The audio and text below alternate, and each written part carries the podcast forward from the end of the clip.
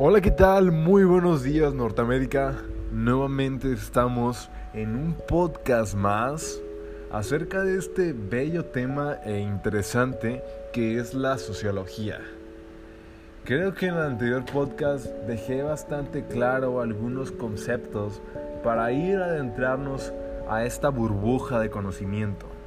Recordar que la intención de, de este podcast es innovarlos abrirles su mente para que piensen con la finalidad de que sepan más que la mayoría de la gente. Y al momento donde se les utilice el hecho del raciocinio, sepan pensar de buena manera y de una manera correcta. El día de hoy veremos un poco acerca de los elementos que integran a la sociedad. Pero antes de ello, debemos hablar acerca de, la sociabilidad de la persona humana. Es un aspecto muy filosófico porque tenemos que tener en cuenta que una de las cosas que habla es que el hombre no nace solo y no muere solo. No es un verso suelto. La vida de cada persona se entrelaza necesariamente con otras vidas. Y así se conforma la sociedad, que es el ámbito de realización de la persona. A lo largo de nuestra vida nos, iremos entrelazando con más y con más personas. Nacemos siendo hombres, pero necesitamos humanizarnos. El hombre es un ser de realidades y necesita situarse con todo lo que se rodea. Para darse cuenta de esto le enriquece y le ayuda a vivir de un modo más humano como también el hombre necesita siempre proyectarse y encontrarse a sí mismo, y para ello necesita la ayuda de otros.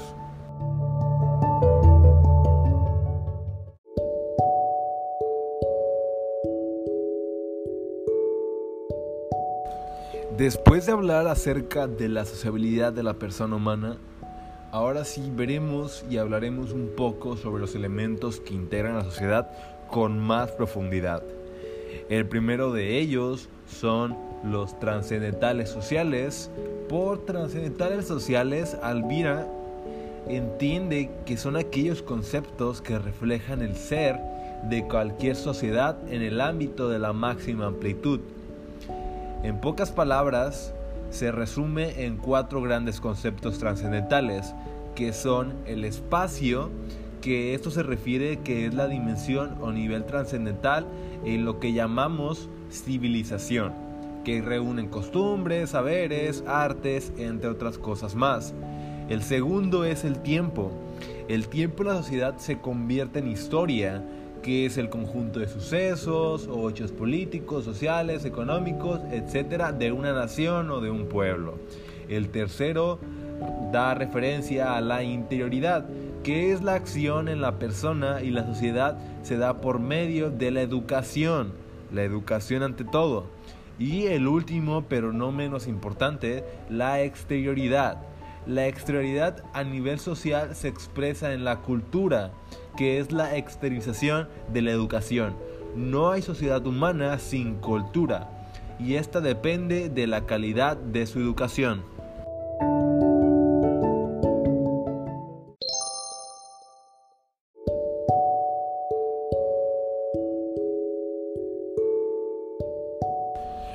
Después de todo esto hablaremos un poco acerca de las categorías sociales.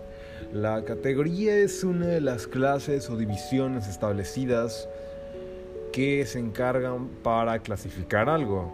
Las categorías sociales son los elementos que articulan la sociedad, como subsistemas, constantes sociales y estratos, que se dan en toda la sociedad humana aunque, los, aunque existen distintos niveles según el desarrollo que se alcance.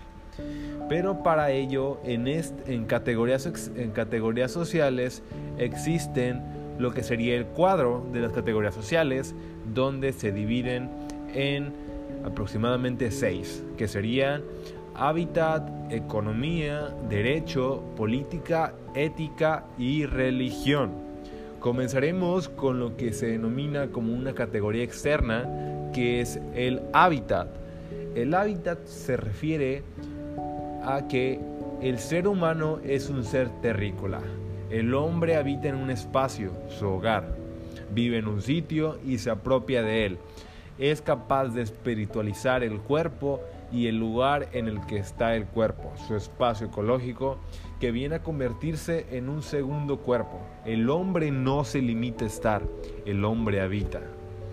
El segundo es la economía. Una segunda categoría social un poco más interior y un poco más compleja en el desarrollo para explicárselas. La economía es pluriforme y es necesario contar con algunos criterios para poder ordenar esta multiplicidad. Los criterios son medidas cualitativas, son una clave. Como ya había mencionado, lo que da referencia a la economía, pues es un poco más compleja de desarrollarla ya que se divide en un cuadro de las categorías económicas, según Rafael Alvira, lo que es la economía básica, que nace de una intensificación de la propiedad porque el ser humano no es humano si no es capaz de apropiarse. Después sigue lo que es la economía potenciada, que el ser humano convierte todo en espíritu y puede potenciar la propiedad privada. Las actividades económicas que logran el beneficio son el ahorro, el comercio y la inversión. El tercero es la economía terminal, que da referencia a que el tercer estado de la economía es el consumo, que viene a ser el aspecto terminal de la misma. Al consumir, las cosas se gastan y se hace necesario adquirir otras nuevas, y este proceso activa el círculo de producción de un país. Como también cerramos este aspecto de la economía y vemos que es muchísima información la que realmente nos ayuda y nos proporciona una gran fuente de conocimientos.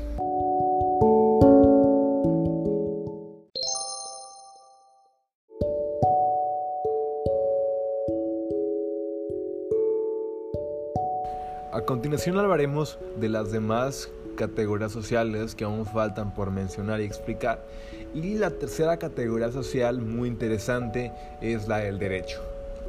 El derecho es algo que surge todo el tiempo y que surge en el tiempo debido a que son actuaciones humanas que van fijando pautas de comportamiento social en las que aparecen conflictos y se ve necesario establecer normas para, para resolverlos. El derecho es el centro de todo el orden social. No es que sea más o menos importante, pero es súper indispensable para dar seguridad a las personas. Hay que tener en cuenta que el nivel de una sociedad se mide por muchos factores, pero sobre todo por la calidad de su derecho. Una sociedad con un buen nivel jurídico garantiza la total seguridad que es un radical humano. La seguridad es algo que la mayoría, todos sabemos el concepto de ello, pero lo vuelvo a mencionar. La seguridad es un concepto y es una realidad de importancia extraordinaria que lleva a las personas a tomar decisiones de gran trascendencia.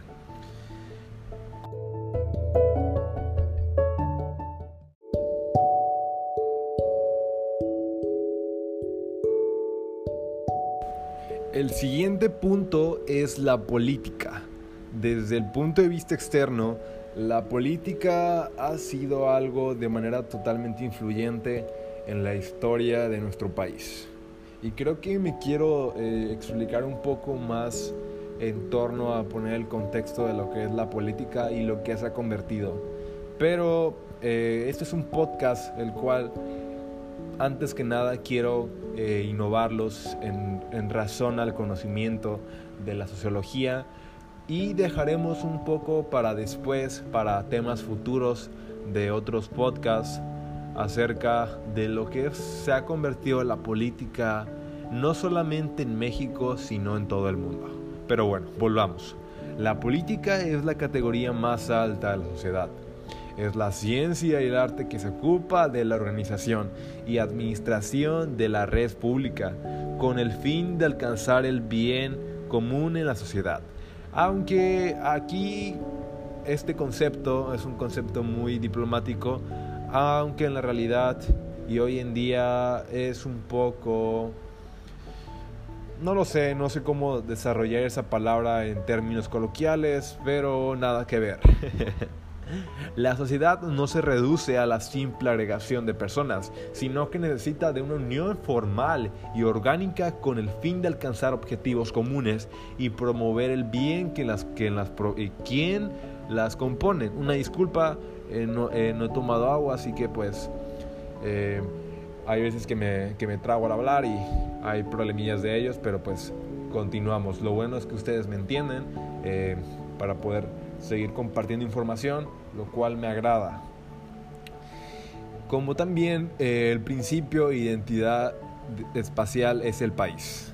Hay que tener en cuenta que las personas se reúnen formando una comunidad política, la cual establece un orden en el que la cabeza hay una autoridad que tiene el máximo poder para dirigir.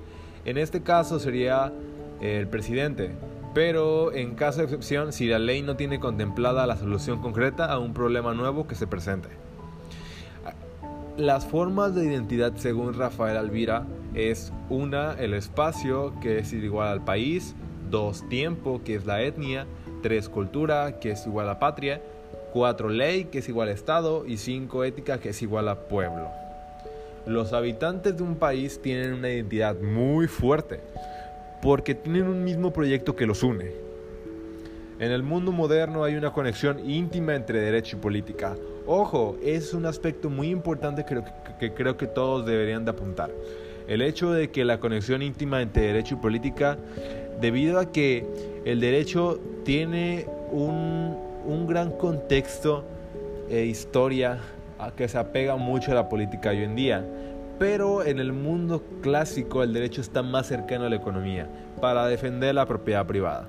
Pero es un tema que hablaremos después en otros temas del podcast. Como otro punto de una categoría interna social es la ética. La ética es algo muy pero muy interesante, ya que es una de las últimas categorías, pero de las más altas en el orden ontológico, son internas aunque a la vez están llamadas a ser externas. Esto es algo confuso, pero espero no confundirlos. La política necesita de la ética para poder decidir. Vaya. El corazón de la ética lo constituyen las virtudes que son aprendizajes prácticos es necesario para poder cumplir con los deberes. La ética no es abstracta, es real y por tanto tiene eficacia. Si Sócrates hubiera aceptado la invitación de, de sus amigos para no ser coherente, hubiera salvado la vida, pero no, habría sido consecuente con sus principios. Hay que recordar claramente con esta parte del artículo de Rafael Alvira el hecho de que Sócrates, eh, al momento de ser condenado, sus amigos eh, le, propusieron eh, un plan de escape para que salvara su vida pero Sócrates rechazó la invitación siendo fiel a sus principios de ética, el hecho de que la justicia lo es todo. Pónganse a pesar el hecho de que qué, pasaría si Sócrates hubiera aceptado la invitación. Y creo que no tanto adentrándome en temas filosóficos, pero creo que todos en la vida tenemos ese hubiera que cambiaría nuestra vida de una manera muy importante. Pero gracias a todo a lo que hemos tomado como decisiones, nuestra ética se ha convertido en lo que somos hoy en día. La libertad bien vivida genera una sensación de, deber de cumplido, de no estar en deuda, como consecuencia viene la paz. En la ética el tema de la deuda es central, como también la persona atenta acoge con agradecimiento lo que ha sido lo que ha sido dado. Por eso tiende a responder a los dones recibidos. Hay dos interpretaciones fundamentales de la respuesta al don, lo que es la interpretación economista y la clásica. Como último eh, orden cronológico de las categorías sociales, que es la religión pero en el ontológico ocupa un lugar un poco más importante. La ética tiene un límite no da la fuerza suficiente para aguantar la contrariedad. Para ser más feliz hay que aprender a aceptar lo arduo. La religión da sentido a contrariedades, cosa que la ética no puede hacer. El cristianismo ha sido algo muy importante a lo largo del tiempo, algo fundamental, algo que ha marcado la historia para muchos, eh, la historia de México, en, eh, como al igual en, a nivel individual, el cristianismo ha llegado a ser muy impactante, ya que sí puede dar sentido al sufrimiento y fuerza para poder bendecir la cruz cuando llega el martirio, cuando llega. El martirio es la manifestación mayor de la religión. El martirio es un testigo de la fe. Tanto la ética como la religión son dos categorías interiores que están llamadas a hacerse externas, para así dar gloria al hombre y a Dios.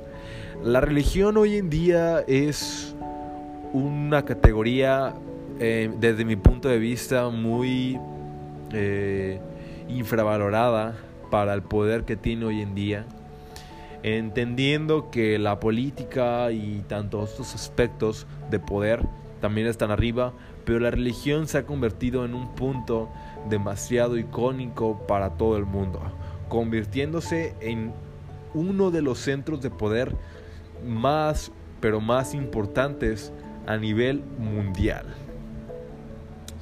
Pero bueno, como también hay que tener que toda auténtica identidad tiene algo de religioso, porque donde se siente identificada una persona, allí tiene su seguridad y su fe. Ojo, esto es muy importante que creo que todos deberían de apuntar.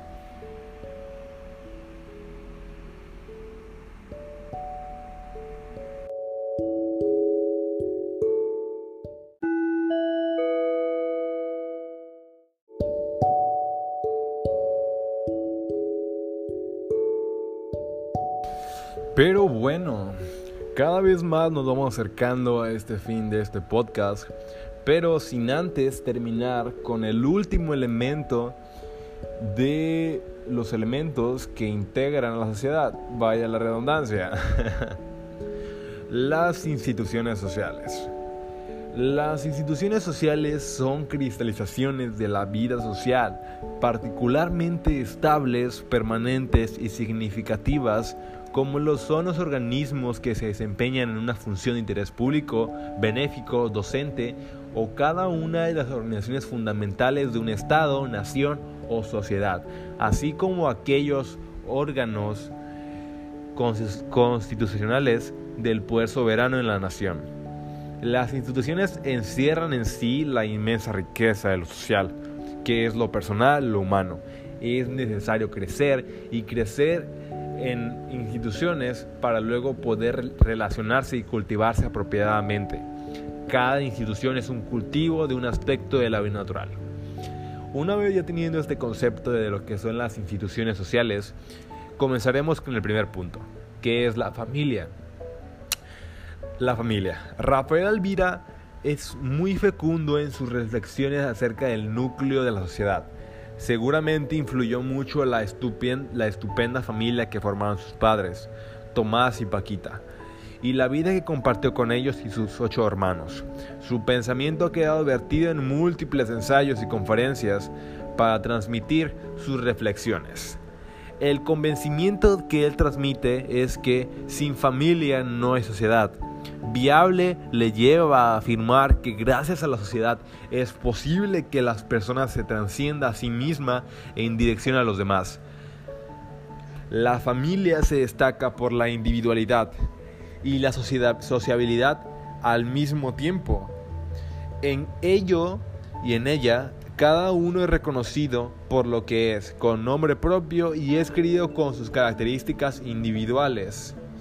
No hay dudas de que hay razones para criticar la vida en la familia y razones para elogiar la vida en un hotel, pero a menudo se hace increíble y extraordinaria sugerencia de que la ruptura de un hogar supone una liberación.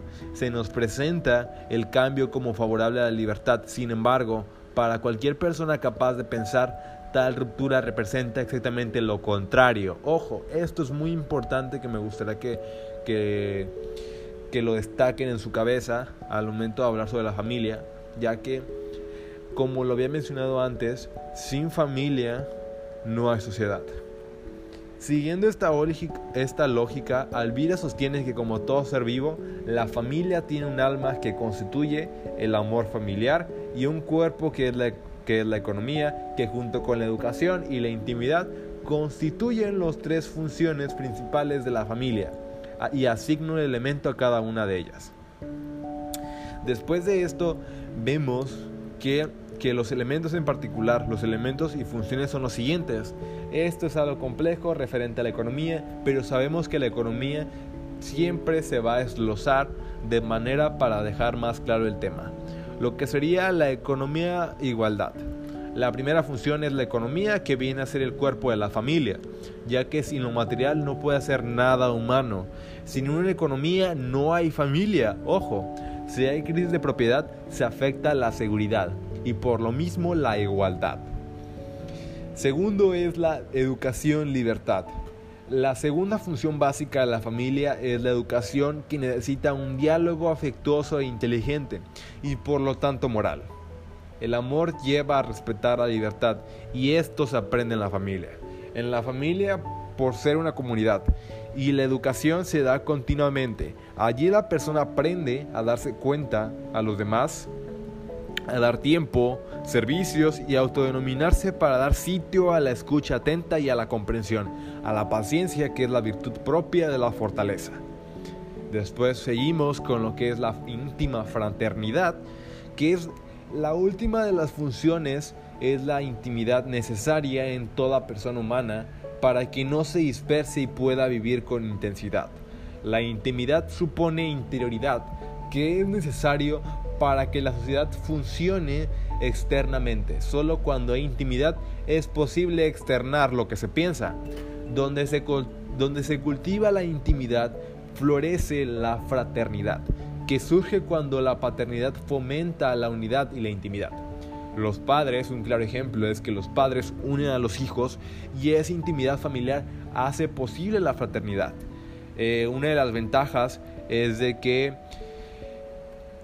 una disculpa, cuenta con un entorno de entera confianza en el cual se puede exteriorizar sin miedo. Una vez viendo todo esto, continuamos con lo que, con lo que es el siguiente aspecto de las instituciones, que es el Estado. El Estado es algo muy importante ya que Aristóteles considera que el fin que busca el hombre es la felicidad, que consiste en la vida contemplativa y esto solo puede conseguirse en la polis. El organismo social de Aristóteles considera al Estado como una especie de ser natural, que no surge como fruto de un pacto o acuerdo. La sociedad ha ido establecido un conjunto de estructuras en orden a proveer las condiciones que facilitan el logro de sus fines, de manera que buscan perfeccionar, armonizar y sistematizar y promover las actividades de las personas y de los grupos sociales en orden a la consecuencia del bien común político. Podemos escuchar que la política siempre, siempre va a influir en cada aspecto de la sociedad para que el Estado pueda realizar diferentes funciones que tiene asignadas como obligación con el objetivo de proteger los legítimos derechos de los ciudadanos, se ha organizado democráticamente en tres poderes, que son específicamente cuya división e independencia de uno de los principios básicos de un Estado de Derecho, que es el poder legislativo, el poder judicial y el poder ejecutivo que es de los más, bueno, que se podrá considerar el más importante. El siguiente sería, punto, sería la sociedad civil. Como penúltimo punto de este último tema. La sociedad civil es el conjunto de los ciudadanos de una sociedad considerada desde el punto de vista de sus relaciones y actividades privadas con independencia del ámbito estatal. El surgimiento y extraordinario auge que en los últimos años han conocido los movimientos de solidaridad general y los ONG dedicadas a la cooperación y desarrolladas en particular, ha venido a recordarnos dos ideas fundamentales que acaso habíamos dejado caer en, en total olvido. Paradójicamente, como subrayan diversos autores, la libertad alcanza su plenitud cuando elige servir.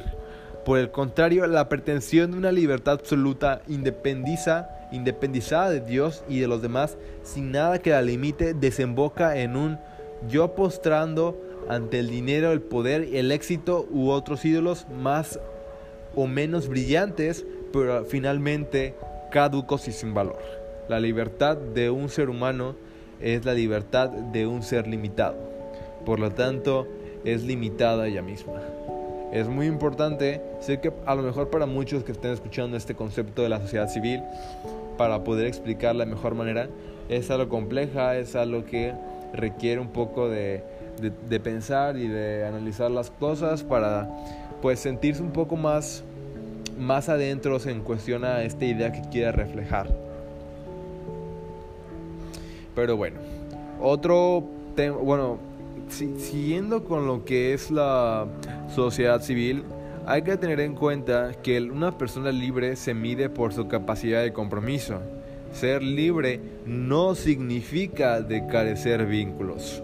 Solo quien tiene ideales se sabe comprometer a profundidad. Ojo, esto es aspecto muy importante que creo que para muchos consideramos en la vida diaria que somos unas personas libres y que podemos hacer lo que nosotros queramos sin problema alguno. Esto, y lo vuelvo a repetir, la persona libre se mide por su capacidad de compromiso. El hecho de tener compromiso en todo momento te considera una persona muy, pero muy fundamental en la sociedad. La humanidad comprende cada vez con mayor claridad que se halla ligada por un destino único que exige asumir la responsabilidad en común. ¿Ok? Y bueno, como último punto de, de todo esto que hemos estado explicando, que es las instituciones, queda eh, aclarar un poco acerca de, de lo que es el mercado y empresa.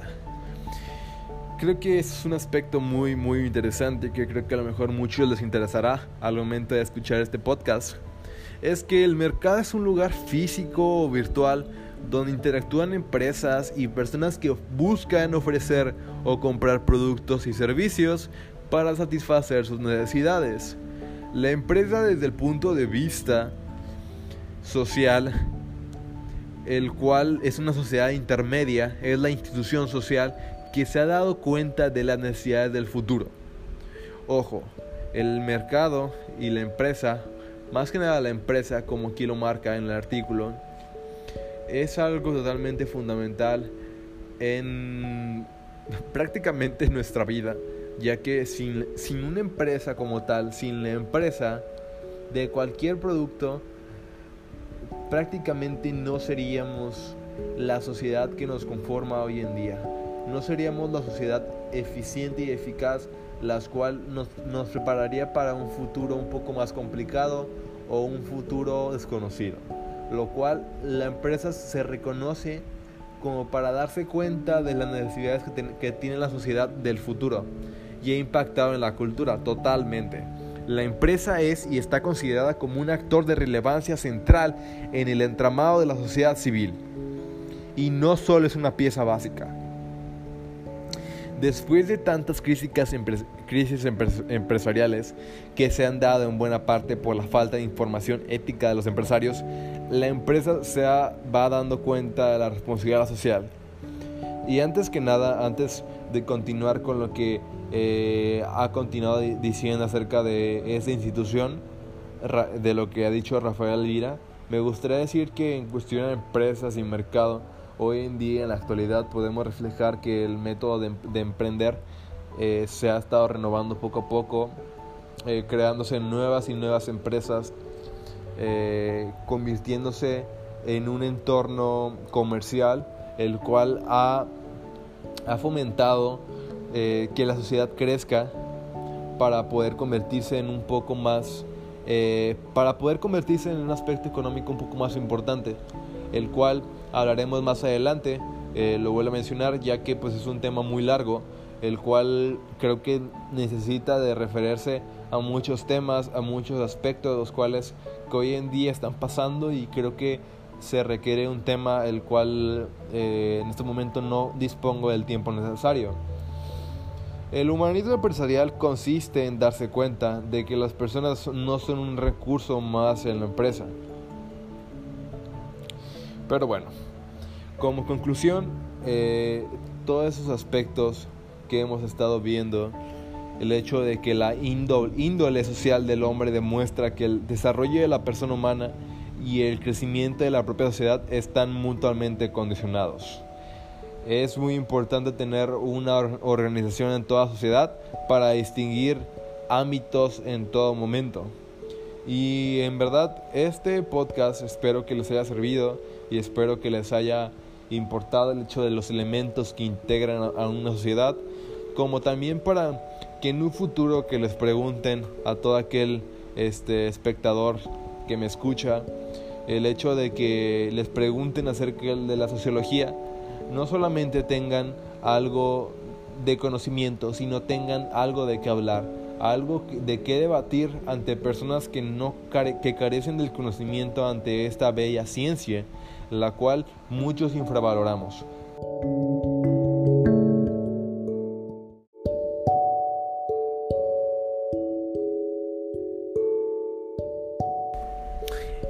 Como también me gustaría dar las gracias al profe, a mi, mi profesor de sociología, al profesor Pablo Manso, ya que él me ha inspirado a, a crear y a realizar este podcast a través de sus conocimientos y a través de la motivación para poder compartirles no solamente a, a, mi profesor, sino a todos los que me escuchan, a todos mis espectadores, que espero que al menos no sea solamente uno, el cual pues me ha inspirado a crear un poco de esa innovación educativa que necesitan los estudiantes de hoy en día para poder renovarse cada vez más.